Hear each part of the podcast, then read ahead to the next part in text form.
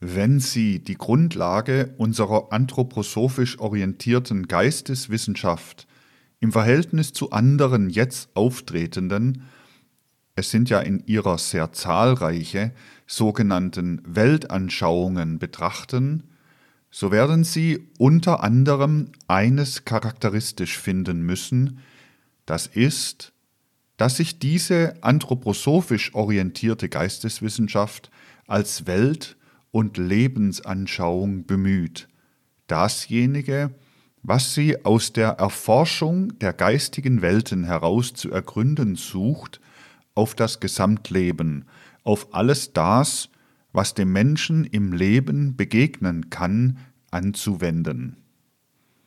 Und wer einen Sinn hat für das Wesentliche, worauf es gerade in den drängenden und brennenden Fragen und Impulsen unserer Gegenwart ankommt, der wird sich vielleicht auch ein Verständnis dafür erringen können, dass gerade auf dem Felde der Verbindung der großen Weltanschauungsideen mit dem unmittelbaren Leben dasjenige liegt, was der Gegenwart und der nächsten Zukunft so ungeheuer Not tut.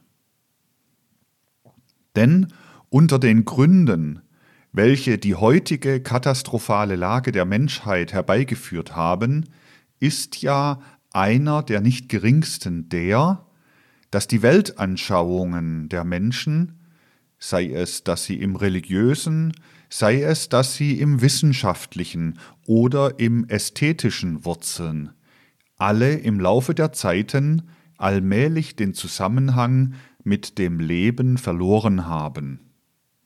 Es war gewissermaßen ein Trieb, man möchte sagen, ein perverser Trieb vorhanden, welcher trennen wollte das sogenannte alltägliche praktische Leben in seinem weitesten Umfange von dem, was man zur Befriedigung seiner Bedürfnisse auf religiösen, auf Weltanschauungsgebieten suchte.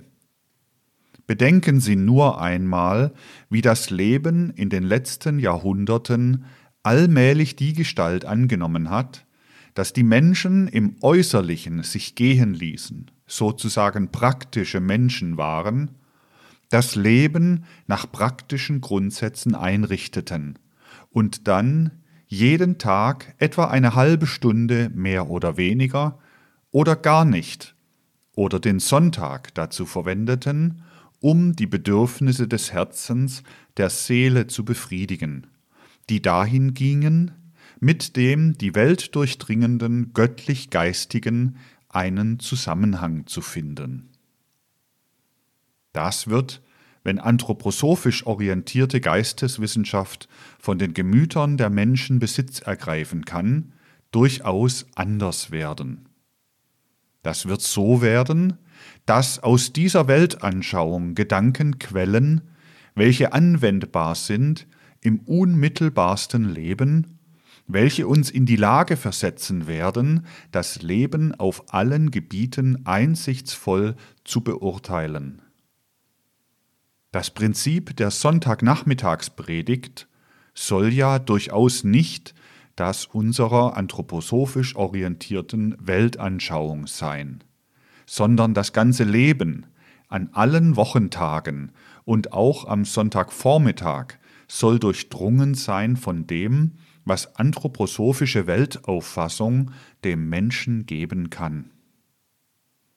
Weil es nicht so war bis in unsere Tage herein, ist ja die Welt nach und nach in ein Chaos hineingesegelt.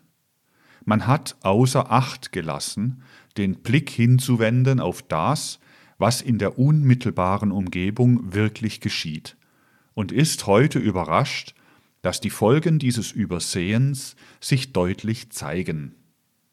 Man wird in der Zukunft noch mehr überrascht sein, weil sich diese Folgen noch deutlicher zeigen werden. Man sollte eben heute auf keinen Fall den Blick hinwegwenden von dem, was sich da über die ganze Erde hin in der Menschheit vorbereitet. Man sollte mit den Urteilen, die uns in die Lage versetzen, zu durchschauen die großen Impulse, welche durch das Weltengeschehen gehen, versuchen in das einzudringen, was heute zum Teil so rätselhaft vor den Menschengemütern steht und was die soziale Struktur in ein Chaos zu verwandeln droht.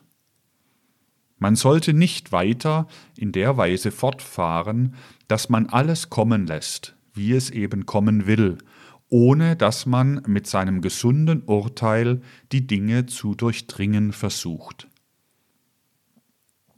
Der Grundsatz muss aufhören, der da sagt, das ist alltäglich, das ist profan, das gehört dem äußeren Leben an. Von dem wendet man sich ab und wendet den Blick hin zum göttlich-geistigen. Das muss aufhören. Anfangen muss die Zeit, in welcher auch das Alleralltäglichste in Zusammenhang gebracht wird mit dem göttlich-geistigen und in welcher nicht nur vom allerabstraktesten Standpunkte aus die Dinge ins Auge gefasst werden, die aus dem geistigen Leben herausgeholt werden. Ich habe im Laufe dieser Betrachtungen gesagt, dass eine günstige Wendung in der sozialen Bewegung doch nur dadurch eintreten kann, dass das Interesse wächst, das der einzelne Mensch an dem anderen Menschen hat. Soziale Struktur ist ja eben die Struktur, die die Menschen gesellschaftlich verbindet. Sie kann nur dadurch gesunden, dass der Mensch sich wirklich drinnen weiß, mit Besinnung drinnen ist in der sozialen Struktur. Und das ist das Ungesunde der Gegenwart und hat die Katastrophe herbeigeführt, dass die Menschen außer Acht gelassen haben, irgendeine Gesinnung sich zu erwerben über das Wie des Drinnenstehens in der sozialen Gemeinschaft. Das Interesse, das uns als Mensch mit anderen Menschen verbindet, hat aufgehört, trotzdem die Menschen oftmals glauben, ein solches Interesse zu haben. Der billige theosophische Grundsatz Ich liebe alle Menschen, ich habe schon Interesse an allen Menschen, der tut es nicht, denn der ist abstrakt und greift nicht ein in das reale Leben. Und um dieses Eingreifen in das reale Leben handelt es sich. Das muss eben tiefer verstanden werden. Nichtverständnis des realen Lebens war ja ein Charakteristikon der letzten Jahrhunderte. Nun haben diese letzten Jahrhunderte, ohne dass die Menschen den Prozess verfolgt haben, die heutige Lage herbeigeführt und werden die zukünftige Lage herbeiführen. Es geht nicht anders im geschichtlichen Leben der Menschheit, als dass die Menschen das, was geschieht, was unter ihnen im sozialen Leben geschieht, auch denkend begleiten. Aber die Ereignisse, die sich seit einer verhältnismäßig längeren Zeit schon abspielen, lassen sich nicht anders begleiten, als wenn man für gewisse Erscheinungen sich einen gesunden Sinn erwirbt.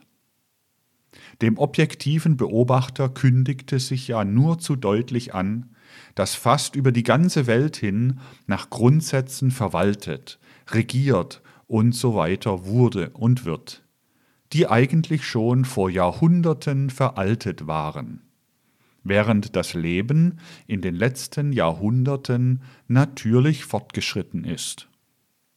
Und ein Wesentliches, was eingetreten ist in die Entwicklung der Menschheit, ist der moderne Industrialismus, der das ganze moderne Proletariat geschaffen hat. Aber diese Entstehung des modernen Proletariats Sie wurde nicht mit Gedanken begleitet.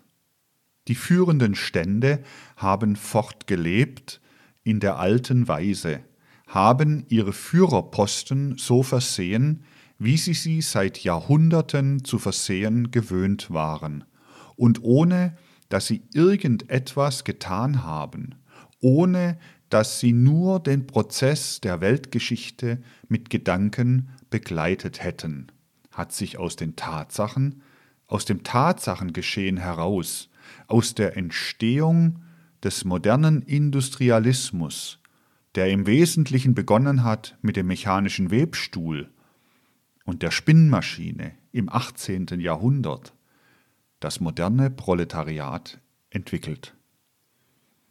Und von dem, was durch die Welt in den Köpfen des modernen Proletariats, meinetwillen nennen sie es spukt, hängt das welthistorische Schicksal von heute und der nächsten Zukunft ab.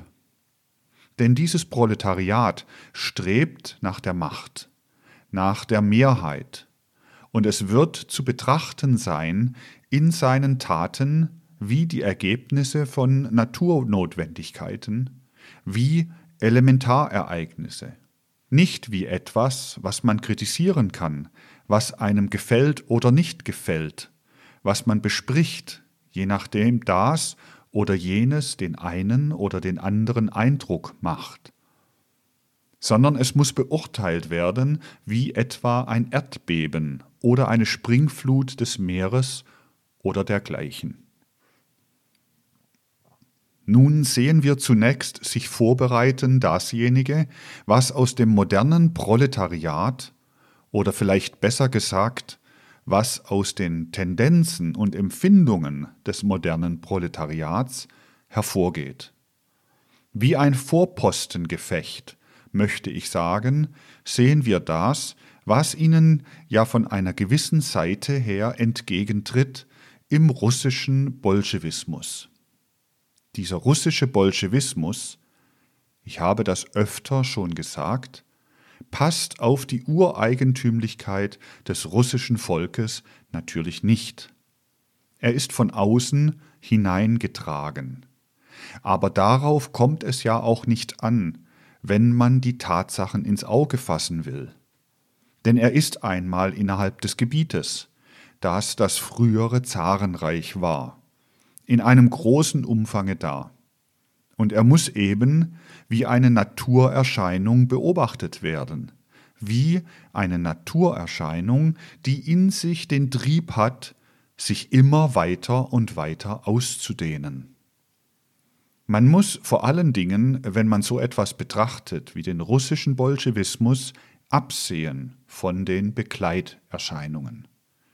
Man muss auf die Hauptsache sehen dass er gerade 1917 seinen Anfang genommen hat, dass er diese oder jene äußere Erscheinung zeigt, dazu sind vielleicht naheliegende Gründe maßgebend gewesen. Ich habe Ihnen gesagt, dass nicht unbeteiligt an dem unmittelbaren Ausbruch des Bolschewismus sogar die Ludendorffsche Hilflosigkeit war und verschiedenes andere noch. Allein das alles muss man abstreifen, wenn man die Dinge fruchtbar betrachten will und muss auf die Impulse sehen, die in diesem russischen Bolschewismus leben. Man muss sich einmal ganz trocken fragen, was will dieser russische Bolschewismus und wie stellt er sich hinein in die ganze Entwicklung der Menschheit. Denn das ist ja zweifellos, er ist eine nicht etwa ephemerisch vorübergehende, er ist eine tiefgehende welthistorische Erscheinung. Und es ist außerordentlich wichtig, die soziale Grundstruktur, wie sie sich als Bild dieser russische Bolschewismus macht, einmal vor sich hinzustellen, um ihn gewissermaßen in seinem Hervorgehen aus den tieferen Weltimpulsen dann betrachten zu können.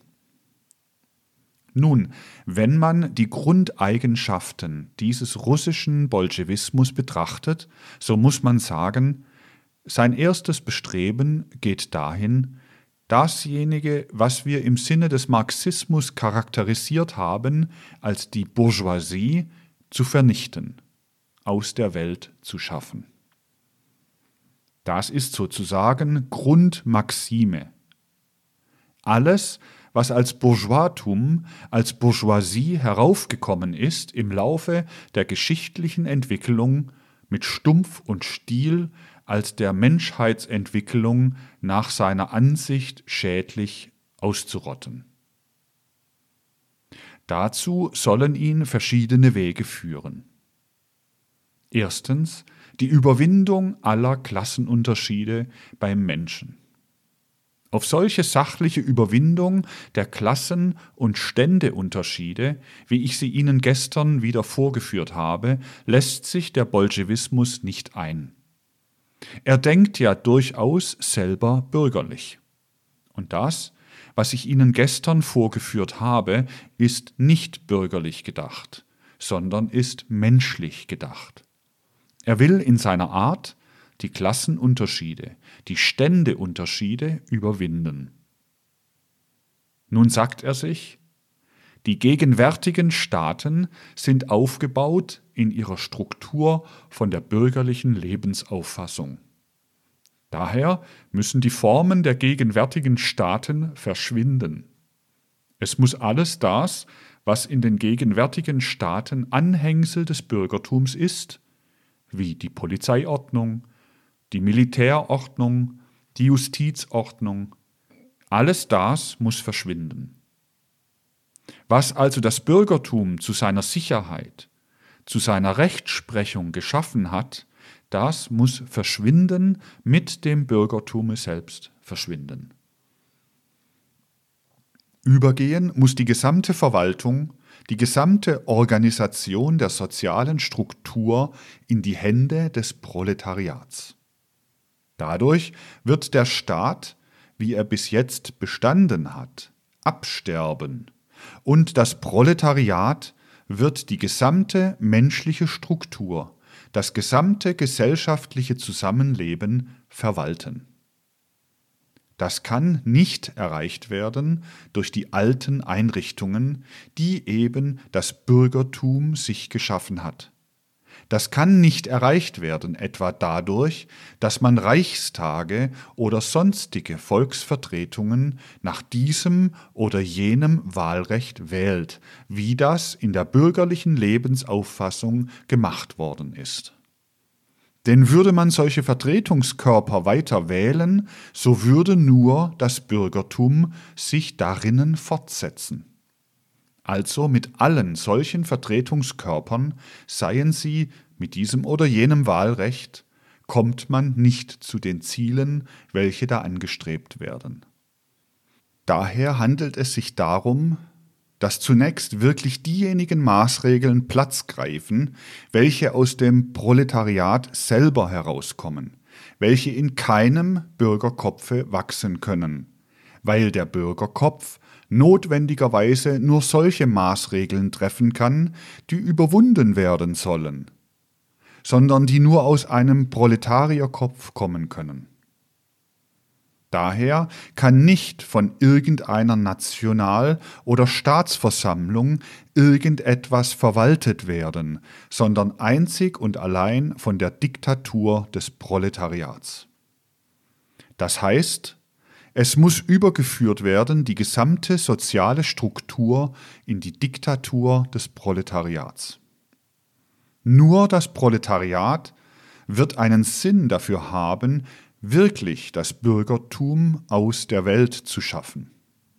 Denn das Bürgertum, wenn es in Vertretungskörpern sitzen würde, würde ja keinen Sinn dafür haben, sich selber aus der Welt zu schaffen, während es doch darauf ankommt, dass das Bürgertum, dass die Bourgeoisie entrechtet werde.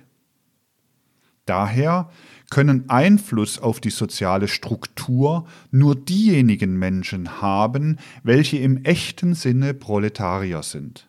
Das heißt nur diejenigen, welche Arbeit verrichten, die der Allgemeinheit nützen.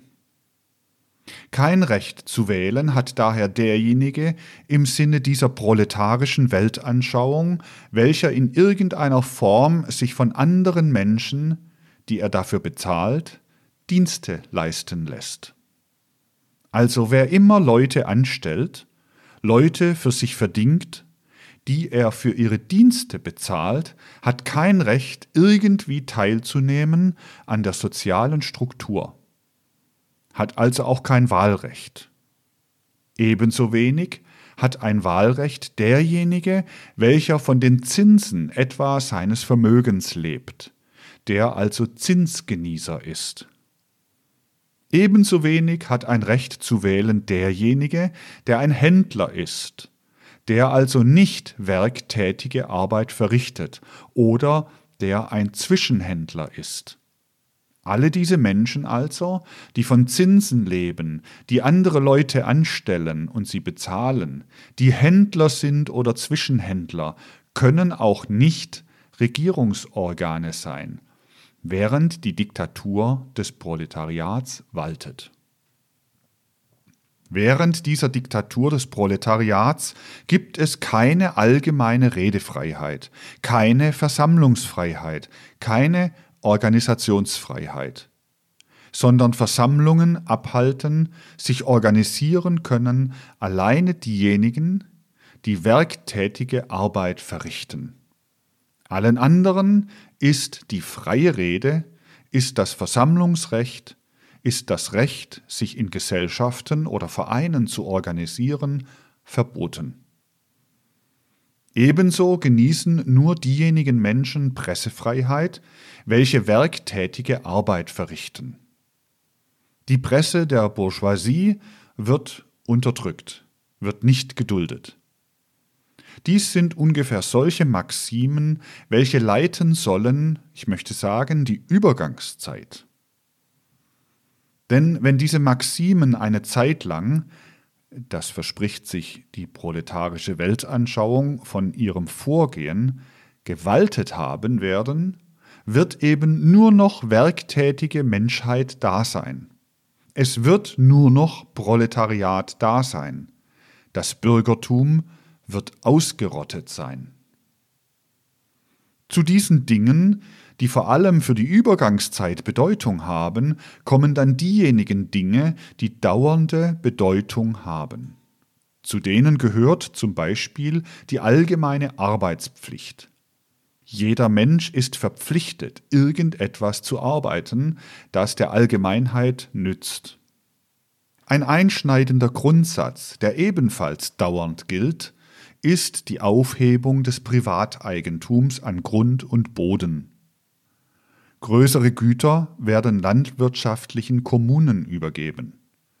Privateigentum an Grund und Boden soll es nach dieser proletarischen Weltanschauung in der Zukunft nicht geben.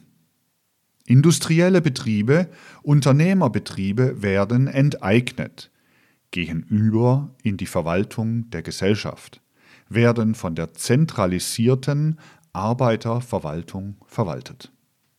An deren Spitze steht dann der oberste Rat für Volkswirtschaft.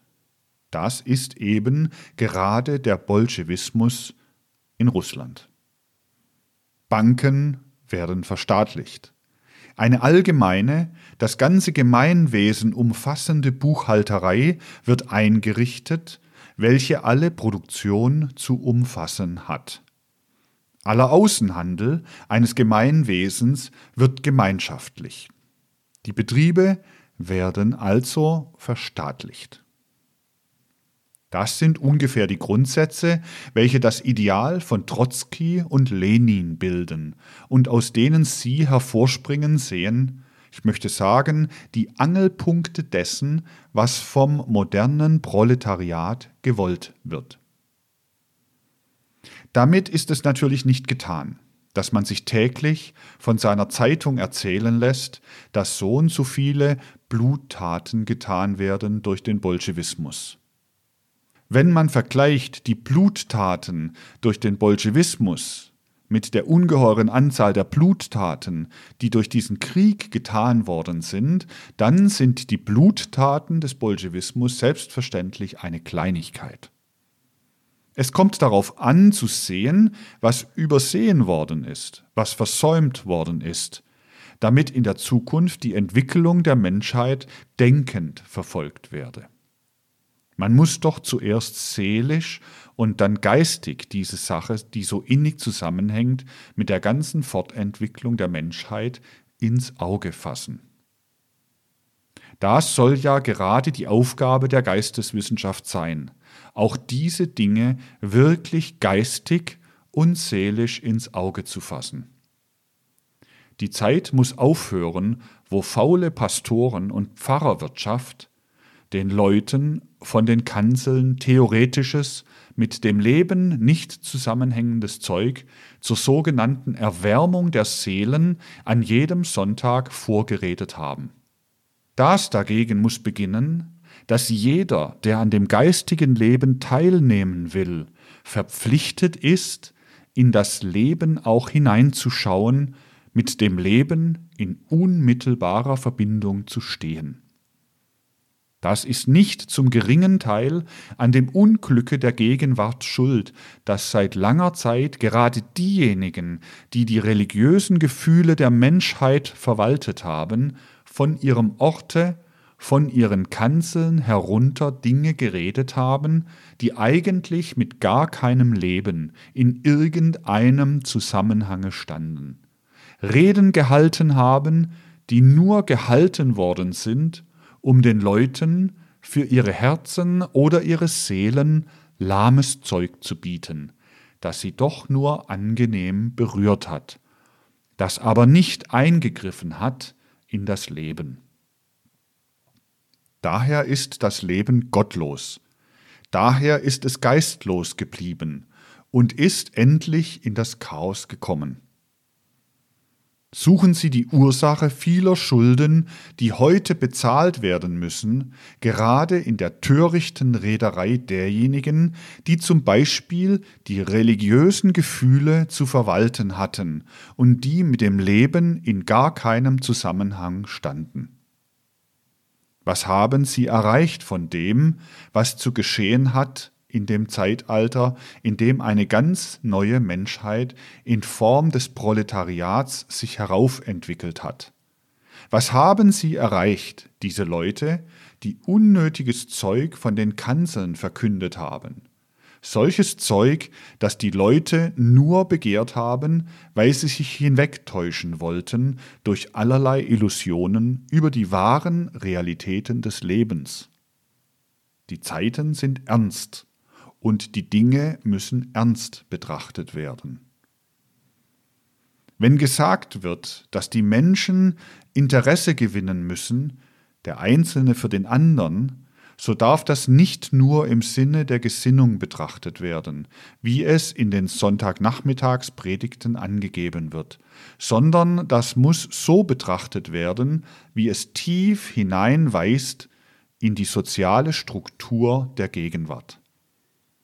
Nehmen Sie einen konkreten Fall.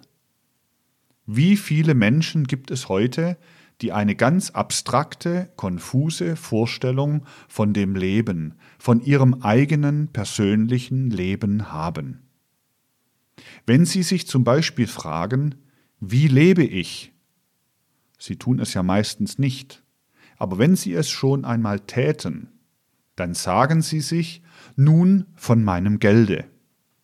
Unter denen, die sich sagen, von meinem Gelde, sind sehr viele, die haben dieses Geld zum Beispiel ererbt von ihren Eltern und glauben nun, sie leben von ihrem Gelde, das sie ererbt von ihren Vätern haben. Aber, meine lieben Freunde, von Geld kann man nicht leben. Geld ist nicht irgendetwas, wovon man leben kann. Da muss erst angefangen werden, nachzudenken. Und diese Frage hängt innig zusammen mit dem wirklichen Interesse, das man von Mensch zu Mensch hat. Wer da glaubt, dass er von dem Gelde lebt, das er ererbt, oder das er auf irgendeine andere Weise bekommen hat, außer wie es heute normalerweise der Fall ist, dass man Geld durch Arbeit bekommt, Wer so lebt und glaubt, dass er vom Gelde leben kann, der hat kein Interesse für seine Mitmenschen, weil vom Gelde niemand leben kann. Der Mensch muss essen, und was gegessen wird, das muss von irgendwelchen Menschen erarbeitet werden. Der Mensch muss sich kleiden. Dasjenige, was er anzieht, müssen Leute erarbeiten. Damit ich einen Rock anziehen kann oder ein Beinkleid, müssen Menschen stundenlang ihre Arbeitskraft verwenden, um das zustande zu bringen. Die arbeiten für mich. Davon lebe ich, nicht von meinem Gelde. Mein Geld hat keinen anderen Wert, als dass es mir die Macht gibt, des anderen Arbeit zu benützen.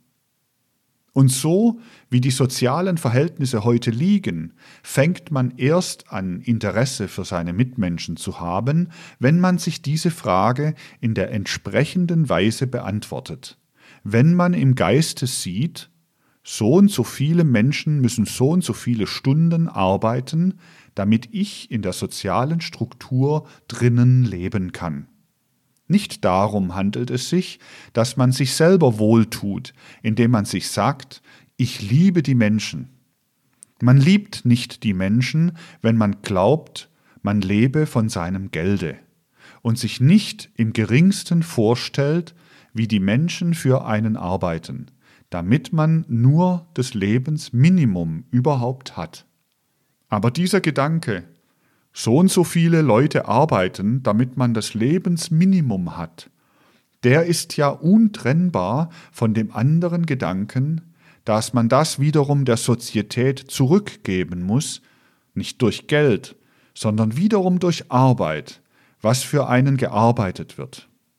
Und erst wenn man sich verpflichtet fühlt, das Quantum von Arbeit, das für einen geleistet wird, auch wiederum zurückzuarbeiten in irgendeiner Form. Erst dann hat man Interesse für seine Mitmenschen. Dass man seinen Mitmenschen sein Geld gibt, das bedeutet nur, dass man die Mitmenschen am Gängelbande, am Sklavenbande führen kann, sie zwingen kann, dass sie für einen arbeiten. Können Sie sich aus Ihrer Erfahrung nicht selbst die Antwort geben auf die Frage, wie viele Menschen bedenken, dass Geld nur eine Anweisung auf menschliche Arbeitskraft, dass Geld nur ein Machtmittel ist? Wie viele Menschen sehen im Geiste, dass sie gar nicht da sein könnten in dieser physischen Welt ohne dass sie der Arbeit der anderen Menschen das, was sie selbst beanspruchen für ihr Leben, verdanken?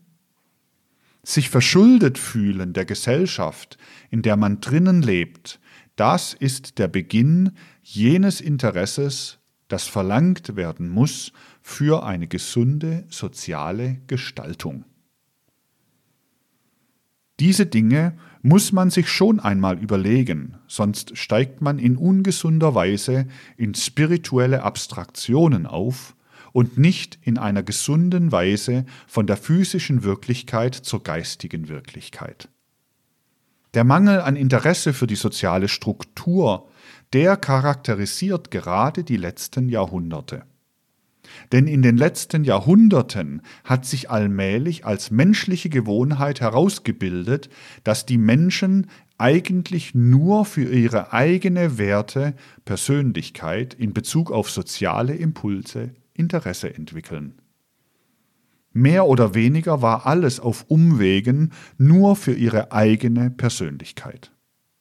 Gesundes soziales Leben ist nur möglich, wenn dieses Interesse für die eigene Wertepersönlichkeit erweitert wird zum wirklichen sozialen Interesse. Und in dieser Beziehung darf schon die Bourgeoisie sich fragen, was haben wir versäumt? Man bedenke einmal Folgendes. Es gibt eine geistige Kultur, es gibt Kulturwerke. Ich will eine Sache herausgreifen. Fragen Sie sich, wie vielen Menschen sind diese Kunstwerke zugänglich? Oder fragen Sie sich besser, wie vielen Menschen sind diese Kunstwerke ganz und gar nicht zugänglich? Für wie viele Menschen sind sie gar nicht da, diese Kunstwerke? Aber rechnen Sie sich nun aus, wie viele Menschen arbeiten müssen, damit diese Kunstwerke da sein können. Irgendein Kunstwerk ist in Rom. Irgendein Bourgeois kann nach Rom fahren. Zählen Sie sich bloß zusammen, wie viel gearbeitet werden muss von Schaffenden etc. etc. Das etc. hört gar nicht auf. Damit dieser Bourgeois nach Rom fahren und etwas ansehen kann, was für ihn da ist, weil er Bourgeois ist, was für alle diejenigen Leute nicht da ist, die jetzt anfangen, ihre proletarische Lebensauffassung geltend zu machen. Das hat sich gerade innerhalb der Bourgeoisie herausgebildet, dass der Genuss als etwas Selbstverständliches angesehen wird. Aber der Genuss sollte eigentlich gar niemals wie etwas Selbstverständliches angesehen werden. Man sollte es geradezu als eine soziale Sünde ansehen, irgendetwas zu genießen, ohne das Äquivalent dafür der Allgemeinheit zurückzugeben, in der Form, in der man es kann, aber in irgendeiner Form. Nichts sollte ungenützt bleiben für die Allgemeinheit. In der Natur- und Geistesordnung liegt es nicht, dass irgendetwas der Allgemeinheit vorenthalten werden soll. Zeit und Raum sind nur künstliche Hindernisse, sind nicht wirkliche Hindernisse. Diejenigen Dinge, die an den Ort gebunden sind, die können überall nachgemacht werden, die können allen Menschen zugänglich sein. Und diejenigen Dinge, die vervielfältigt werden können, sind nicht an den Ort gebunden. Sie können, das ist ganz allgemeines Gesetz, überall hin gebracht werden. Das ist doch nur ein Anhängsel der Bourgeois-Weltanschauung, dass die Sixtinische Madonna immer unausgesetzt in Dresden hängt und nur von denjenigen Leuten gesehen werden kann, die nach Dresden kommen können. Denn sie ist beweglich, sie kann in der ganzen Welt herumgebracht werden. Und gesorgt werden kann dafür, ich greife nur eines als Beispiel heraus, dass dasjenige, was der eine genießt, auch der andere genießen kann. Ich greife ein Beispiel heraus, aber ich wähle immer solche Beispiele, die für alles andere eben Beispiele sind, das heißt, die die anderen Dinge auch durchaus erklären. Sie sehen, man braucht nur solche Töne anzuschlagen, dann rührt man an eine ganze Fülle von Dingen, über die die Leute eigentlich gar nicht weiter nachgedacht haben, sondern die sie als etwas Selbstverständliches hingenommen haben. Selbst in unserem Kreise, wo die Dinge so nahe liegen, wird nicht immer bedacht, dass jedes, was man aufnimmt, bedingt, dass man ein Äquivalent an die Sozietät dafür abgibt, dass man nicht bloß genießt. Nun werden Sie eine Frage herausspringen sehen aus alledem, was ich jetzt aus einzelnen Beispielen, die nicht verhundertfacht, sondern vertausendfacht werden könnten, angeführt habe. Die Frage, ja, wie kann denn das anders werden, wenn das Geld eigentlich nur ein Machtmittel ist? Das liegt schon beantwortet in jenem sozialen Urgrundsatz, über den ich letzte Woche hier gesprochen habe. Denn das ist das Eigentümliche desjenigen, was ich Ihnen als eine Art Sozialwissenschaft, die aus der geistigen Welt heraus geschöpft ist, angeführt habe, dass sie so sicher ist wie die Mathematik. Bei diesen Dingen handelt es sich nicht darum, dass irgendjemand nun ins praktische Leben hineinschauen und sagen kann, na, wir müssen erst nachsehen, ob die Dinge so richtig sind. Nein, die Dinge, die ich Ihnen als eine soziale Wissenschaft aus der Geisteswissenschaft heraus angeführt habe, die sind ungefähr so wie der pythagoräische Lehrsatz. Wenn Sie den pythagoräischen Lehrsatz nehmen, wenn Sie wissen, dass der Inhalt des Quadrats der Hypotenuse gleich ist der Summe der Quadrate der beiden Katheten, so kann es keine Erfahrung geben, die dem widerspricht, sondern Sie müssen überall diesen Grundsatz anwenden. So ist es mit dem Grundsatze, den ich Ihnen als den Grundsatz der sozialen Wissenschaft und des sozialen Lebens angeführt habe. Alles, was der Mensch so erwirbt, dass er es für seine Arbeit im sozialen Zusammenhange erhält, das wird zum Unheil. Heilsamkeit ergibt sich im sozialen Zusammenhang nur, wenn der Mensch nicht von seiner Arbeit, sondern aus anderen Quellen der Sozietät sein Leben zu fristen hat. Scheinbar widerspricht das dem, was ich soeben gesagt habe, aber eben nur scheinbar. Das gerade wird die Arbeit wertvoll machen, dass sie nicht mehr entlohnt wird. Denn worauf hingearbeitet werden muss, selbstverständlich vernünftig, nicht bolschewistisch, das ist, die Arbeit zu trennen von der Beschaffung der Existenzmittel. Das habe ich ja neulich ausgeführt. Wenn jemand nicht mehr für seine Arbeit entlohnt wird, dann verliert das Geld als Machtmittel für die Arbeit seinen Wert. Es gibt kein anderes Mittel für jenen Missbrauch, der getrieben wird mit dem bloßen Gelde, als wenn überhaupt die soziale Struktur so geschaffen wird, dass niemand für seine Arbeit entlohnt werden kann, dass die Beschaffung der Existenzmittel von ganz anderer Seite her bewirkt wird. Dann können Sie natürlich nirgends erreichen, dass jemand durch das Geld in die Arbeit gezwungen werden kann. Die meisten von den Fragen, die jetzt auftauchen, tauchen eben so auf, dass sie konfus angefasst werden. Sollen sie in die Klarheit gehoben werden, so kann das nur durch die Geisteswissenschaft geschehen. Geld darf in der Zukunft kein Äquivalent sein für menschliche Arbeitskraft, sondern nur für tote Ware. Nur tote Ware wird man in Zukunft bekommen für Geld nicht menschliche Arbeitskraft. Das ist von ungeheurer Wichtigkeit, meine lieben Freunde. Und jetzt bedenken Sie einmal, dass gerade aus der proletarischen Weltanschauung das in der verschiedensten Gestalt herausspringt, dass Arbeitskraft im modernen Industrialismus in erster Linie eine Ware ist.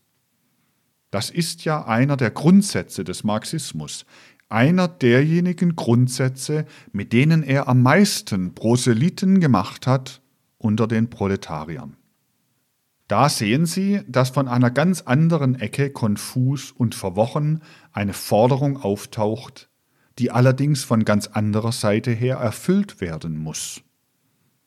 Und das ist das Eigentümliche bei den sozialen Forderungen der Gegenwart, dass sie, insofern sie instinktiv auftreten, aus durchaus richtigen und gesunden Instinkten hervorgehen, nur dass sie auftauchen aus einer chaotischen sozialen Struktur und daher konfus auftauchen und daher auch zu Konfusionen führen. So ist es auf vielen Gebieten. Deshalb ist es so notwendig, wirklich eine geisteswissenschaftliche, soziale Weltanschauung zu erfassen, weil die alleine das wirkliche Heil bringen kann. Nun werden Sie fragen, ja, aber wird denn das eine Änderung hervorrufen? Wenn zum Beispiel einer ein bloßer Erbe ist, dann wird er ja auch sich weiter Ware kaufen für das Geld, das er hat oder er erbte und in den Waren steckt ja schon die Arbeitskraft der anderen Leute.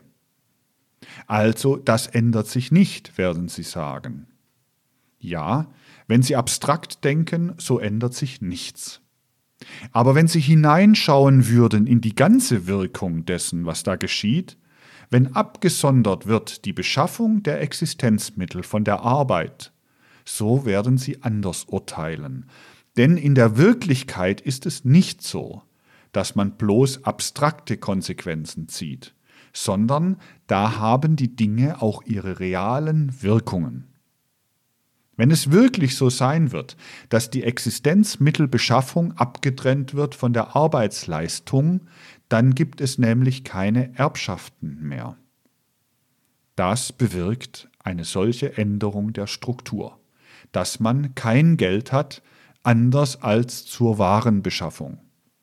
Denn wenn eine Sache real gedacht wird, so hat sie nämlich allerlei Wirkungen. Unter anderem hat diese Trennung der Beschaffung der Existenzmittel von der Arbeit eine sehr eigentümliche Wirkung. Wenn man von Realitäten spricht, so kann man nicht so sprechen, dass sie dann vielleicht sagen, das sehe ich nicht ein Da könnten Sie auch sagen, ich sehe nicht ein, warum Morphium schlaferzeugend ist. Das folgt ja auch nicht aus einem bloßen Begriffszusammenhange. Das zeigt sich Ihnen nur, wenn Sie die Wirkungen verfolgen. Es gibt heute etwas höchst Unnatürliches in der sozialen Ordnung, das besteht darin, dass das Geld sich vermehrt, wenn man es bloß hat. Man legt es auf eine Bank und bekommt Zinsen. Das ist das Unnatürlichste, was es geben kann. Es ist eigentlich ein bloßer Unsinn. Man tut gar nichts. Man legt sein Geld, das man vielleicht auch nicht erarbeitet, sondern ererbt hat, auf die Bank und bekommt Zinsen dafür. Das ist ein völliger Unsinn. Die Notwendigkeit wird aber eintreten, wenn die Existenzmittelbeschaffung getrennt wird von der Arbeit, das Geld verwendet wird, wenn es da ist, wenn es erzeugt wird als Äquivalent der Waren, die da sind. Es muss verwendet werden, es muss zirkulieren, denn die reale Wirkung wird eintreten, dass Geld sich nicht vermehrt, sondern dass es sich vermindert. Wenn heute einer eine bestimmte Summe Vermögen hat, so hat er in ungefähr 14 Jahren bei einer normalen Verzinsung fast das Doppelte. Er hat nichts getan, hat nur gewartet.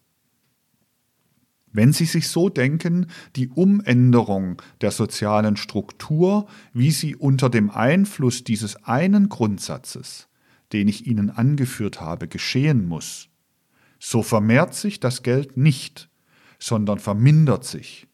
Und nach einer bestimmten Anzahl von Jahren hat der Geldschein, den ich eben vor diesen Jahren erworben habe, keinen Wert mehr.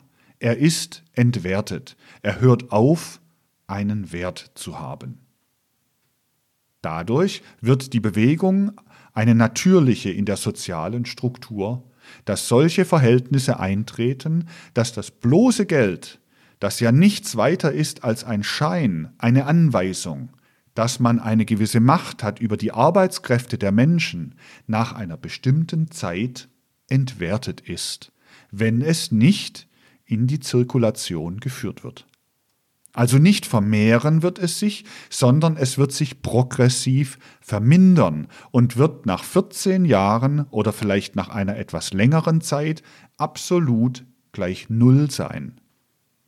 Sie werden, wenn Sie heute Millionär sind, nach 14 Jahren nicht ein doppelter Millionär sein, sondern Sie werden ein armer Schlucker sein, wenn Sie in der Zeit nichts Neues erworben haben.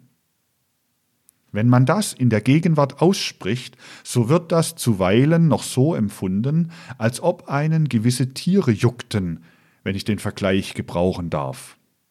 Ich weiß das, ich würde den Vergleich nicht gebraucht haben, wenn ich nicht die merkwürdigen Bewegungen im Auditorium wahrgenommen hätte.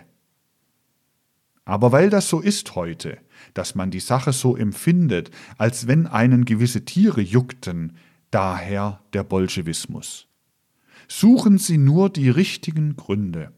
Da liegen die richtigen Gründe. Und Sie schaffen das, was da heraufkommt, gar nicht anders aus der Welt, als dass Sie auf die Wahrheit wirklich eingehen wollen. Da nützt es nichts, dass die Wahrheit unangenehm ist und das wird zur Erziehung der Menschheit, der Gegenwart und der nächsten Zukunft im Wesentlichen gehören, dass man nicht mehr glauben wird, dass Wahrheiten nach subjektivem Ermessen, nach subjektiven Sympathien und Antipathien sich regen dürfen. Dafür kann aber Geisteswissenschaft schon sorgen, wenn sie mit dem gesunden Menschenverstand aufgefasst wird. Denn die Sache lässt sich auch geistig betrachten.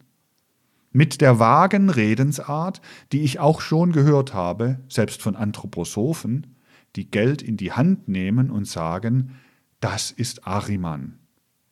Mit dieser vagen Redensart ist nichts getan. Geld bedeutet ein Äquivalent für Ware und Arbeitskraft heute.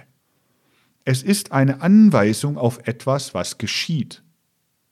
Geht man über von der bloßen Abstraktion zur Wirklichkeit, Überlegt man sich, wenn man hier 10 100-Markscheine hat und man bezahlt sie jemandem, dass man mit diesen 10 100-Markscheinen so und so vieler Leute Arbeit als Äquivalent von Hand zu Hand gehen lässt, dass in diesen Scheinen die Macht liegt, dass so und so viele Leute arbeiten müssen, dann steht man schon im Leben drinnen. Dann steht man im Leben mit allen seinen Verzweigungen und Impulsen drinnen. Und dann wird man nicht mehr an der bloßen Abstraktion, an der gedankenlosen Abstraktion des Geldzahlens Halt machen, sondern man wird sich fragen, was bedeutet das, dass ich zehn hundert Markscheine von Hand zu Hand gehen lasse, die aufrufen, dass so und so viele Menschen, die Kopf und Herz und Sinn haben, arbeiten müssen? Was bedeutet das? Antwort auf eine solche Frage gibt letzten Endes nur eine geistige Betrachtung der Sache. Nehmen wir den extremsten Fall, meine lieben Freunde. Nehmen wir an, jemand hat, ohne dass er selbst sich für die Menschheit anstrengt, Geld. Es gibt ja den Fall. Ich will diesen extremen Fall betrachten. Also jemand hat, ohne dass er sich für die Menschheit anstrengt, Geld. Er kauft sich für das Geld etwas. Er ist sogar in der Lage, sich ein ganz angenehmes Leben zu zimmern, dadurch, dass er dieses Geld hat, welches Anweisung auf menschliche Arbeitskraft ist. Schön. Dieser Mensch braucht ja kein schlechter Mensch zu sein kann ein ganz guter Mensch sein, kann sogar ein sehr strebsamer Mensch sein. Die soziale Struktur durchschaut man ja oftmals nicht. Man hat nicht das Interesse an seinen Mitmenschen, das heißt an der wirklichen sozialen Struktur. Man denkt, man liebe schon die Menschen, wenn man sich für sein ererbtes Geld zum Beispiel irgendetwas kauft oder wenn man es selbst schenkt.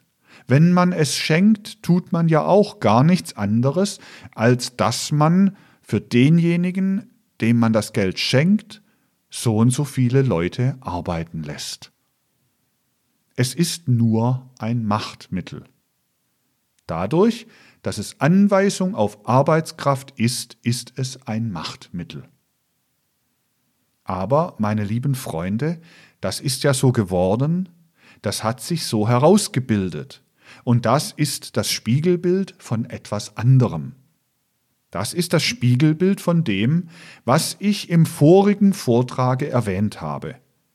Ich habe Sie darauf aufmerksam gemacht, dass der Yahweh Gott die Welt dadurch für eine gewisse Zeit beherrscht hat, dass er die anderen Elohim aus dem Felde geschlagen hat und dass er sich nun nicht mehr retten kann vor den Geistern, die er dadurch wachgerufen hat. Er hat seine Genossen, seine anderen sechs Elohim aus dem Felde geschlagen. Dadurch ist nur dasjenige, was der Mensch schon im embryonalen Zustand erlebt, im menschlichen Bewusstsein herrschend geworden. Die sechs anderen Kräfte, die der Mensch als Embryo nicht erlebt, sind dadurch unwirksam geworden, sind dadurch unter den Einfluss niederer geistiger Wesen gekommen. Und in den 40er Jahren, sagte ich Ihnen, konnte Yahweh sich nicht mehr retten. Da brach, weil mit der Yahweh-Wesenheit, die im Embryonalen erworben wird, nur die Vorsehung der äußeren Natur begriffen werden kann und die Vorsehung aufhörte, begriffen zu werden, die bloße atheistische Naturwissenschaft herein. Das Spiegelbild davon ist die Zirkulation des Geldes, ohne dass mit dem Gelde Ware zirkuliert. Dass das Geld einfach von einem Menschen auf den anderen übergeht, ohne dass Ware zirkuliert. Denn mag der Mensch noch so sehr sich bestreben auf irgendeinem Gebiete, in dem, was Geld als Geld scheinbar produziert, lebt die arimanische Kraft. Sie können nicht erben, ohne dass so und so viele arimanische Kraft mit dem Gelde übergeht. Es gibt keine andere Möglichkeit, Geld in heilsamer Weise innerhalb der sozialen Struktur zu haben, als es christlich zu haben. Das heißt, zu erwerben so, dass man mit dem, was man zwischen Geburt und Tod entwickelt, das Geld erwirbt. Also nicht darf die Art, wie man das Geld bekommt, ein Spiegelbild sein desjenigen, was jachwistisch ist. Jachwistisch ist, dass wir geboren werden, das heißt aus einem Embryo ins äußere Leben übergehen. Davon ist das Spiegelbild, dass wir Geld ererben. Die Eigenschaften, die wir mit dem Blute erben, sind durch die Natur ererbt. Das Geld, das wir ererben und nicht erwerben, wäre das Spiegelbild davon.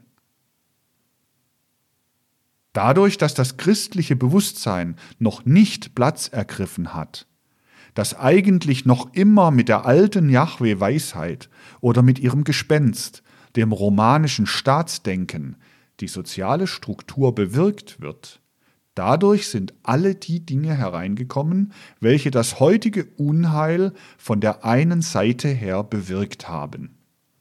Ich sagte, man darf die Sache nicht so abstrakt betrachten wenn Geld Geld hervorbringt, sondern man muss sie in ihrer Wirklichkeit betrachten.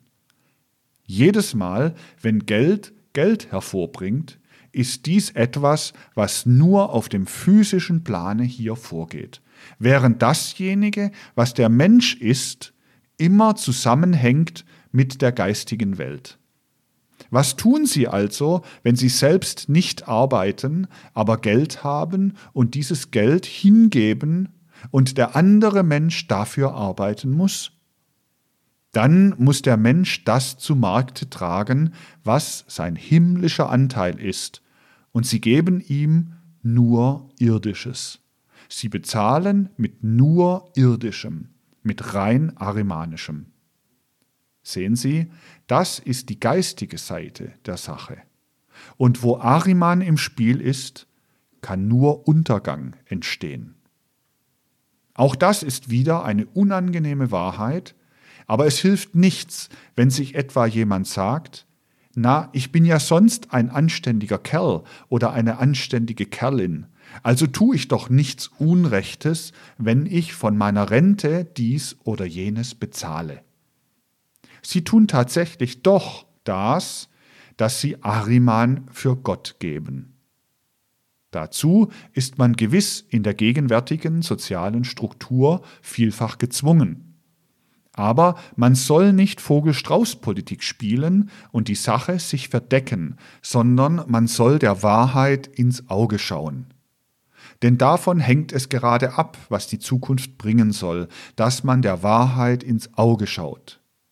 Vieles von dem, was so katastrophal über die Menschheit hereingebrochen ist, ist eben dadurch hereingebrochen, dass die Leute die Augen und die Seelenaugen zugedrückt haben vor der Wahrheit, dass sie sich abstrakte Begriffe für Recht und Unrecht gezimmert haben und nicht auf das wirkliche, konkrete eingehen wollten. Und davon wollen wir dann morgen weitersprechen und die Sache dann morgen zu geistigen Höhen hinaufheben.